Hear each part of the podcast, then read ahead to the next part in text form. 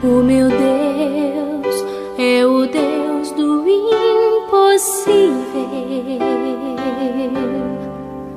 Jeová Jireh, o grande El Shaddai.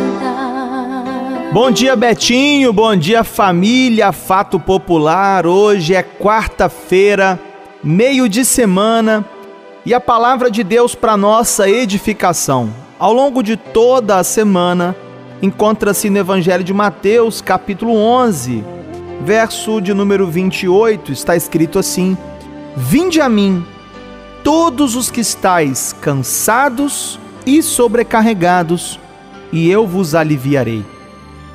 Tomai sobre vós o meu jugo e aprendei de mim, porque sou manso e humilde de coração, e achareis descanso para a vossa alma. Ontem, terça-feira, nós falamos sobre o vinde a mim, da diferença do vinde a mim para o espera que eu vou até vocês. E hoje eu quero falar sobre os cansados. O convite de Jesus, num primeiro momento, ele se endereça a esse grupo de pessoas. Vinde a mim os cansados. Nós nos cansamos por conta de problemas. Problemas de difícil solução cansam a gente. A nossa própria rotina, todo dia mesma coisa, isso também nos cansa. Pessoas difíceis de lidar, de se relacionar, também geram em nós cansaço e desgaste. A própria luta pela sobrevivência, o trabalho diário, também nos cansa. Mas é importante considerar que algumas vezes o nosso cansaço ele não é somente físico.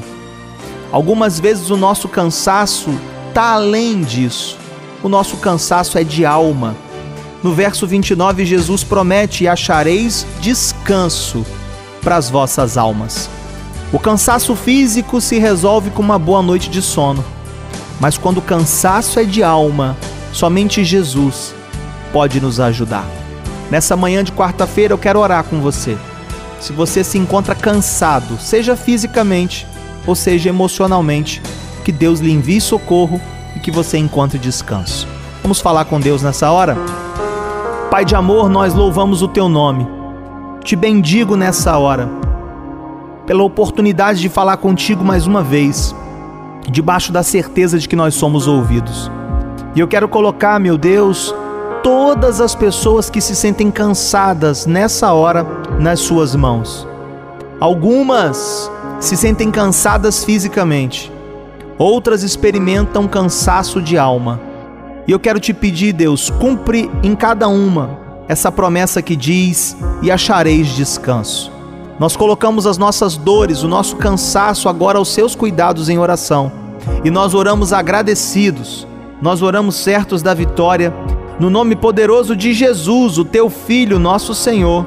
E aqueles que creem, onde quer que estejam, digam comigo nessa hora: Amém, Amém e Amém.